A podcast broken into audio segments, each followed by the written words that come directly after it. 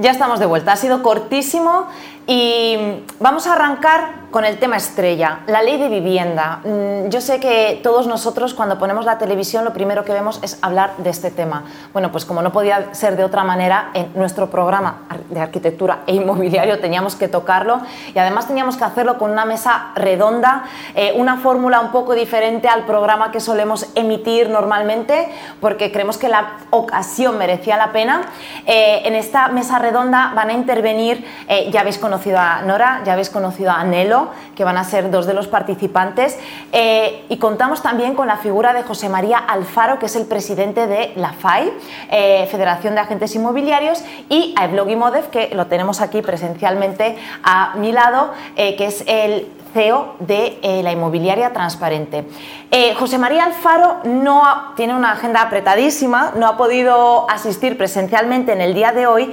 pero eh, para nosotros era muy importante saber la opinión de él, ¿no? ¿Qué es lo que el presidente de FAI opina respecto a la nueva ley de la vivienda, si sale adelante? tenemos un vídeo de Alfaro, así que dentro vídeo, vamos a ver su opinión.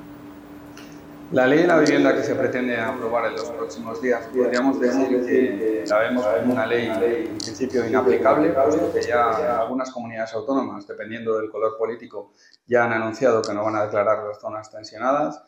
Podemos decir también, seguramente, que es ineficiente, puesto que ninguna de las medidas que aparecen en, la ley de la vivienda van a atacar precisamente la raíz del problema que tenemos, que es un problema de oferta, un problema de acumulación de demanda en las principales ciudades o centros productivos como consecuencia de la migración, donde en ciudades, o mejor dicho, en comunidades autónomas como Madrid, se está creciendo la población en del orden de más de 50.000 habitantes cada año y otras comunidades como Castilla y León, por ejemplo, están perdiendo 10.000 habitantes cada año, pues ese movimiento migratorio no se va a poder absorber con las medidas eh, de ninguna manera que se están proponiendo a la ley, puesto que la única solución que podemos, eh, que podemos articular eh, debería de ir en dos vías. Una por la generación de oferta mediante vivienda pública en régimen de alquiler, liberando suelo y, acudiendo a la colaboración público-privada para dar mayor agilidad y esas viviendas estén antes y lo mejor posible en el mercado. Y por otro lado, con la generación de incentivos fiscales y seguridad jurídica para que todos los propietarios que tengan alguna vivienda cerrada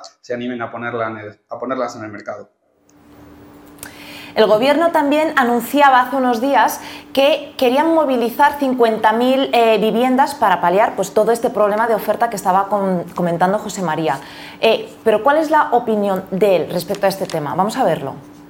Respecto al anuncio de la disposición de 50.000 viviendas de la Sareb para vivienda en alquiler eh, asequible, bueno, pues cualquier profesional que haya estado en el sector inmobiliario en los últimos 10 años sabe perfectamente que la Sareb se, inició en su día con, una cartera de más de 100.000 de inmuebles em, tóxicos, es decir, inmuebles de difícil salida eh, que pasaron a ser titularidad del Estado y a ser gestionados. A partir de ahí, pues se ha ido dando salida a todos esos activos durante 10-11 años y a día de hoy lo que, lo que queda, que bueno, que podría estar inventariado en ese orden de viviendas, pues se trata de viviendas que, que, están ocupadas, que están sin terminar, que están vandalizadas o que directamente están en zonas sin demanda, que están desubicadas. Por tanto, es absolutamente incierto que, que, se pueda dar ningún tipo de solución y pueda haber un atisbo de mejora de la situación de, de las zonas tensionadas gracias a los activos de, de la Sareb. Sin, sin ir más lejos y por poner un ejemplo que me pilla muy de cerca,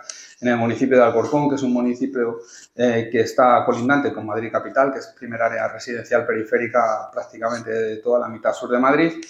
eh, con 175.000 habitantes, pues lo que disponemos son de dos bloques de viviendas, 68 unidades de la Sareb, que están vandalizadas y ocupadas, con lo cual, bueno, pues este es un poco el mapa que si siguiéramos extendiendo al resto de municipios de, de, por ejemplo, Madrid, pues nos encontraríamos un panorama prácticamente similar. Por tanto, para la Federación de Asociaciones Inmobiliarias esto es una medida que es prácticamente humo electoral y que no va a servir absolutamente para nada.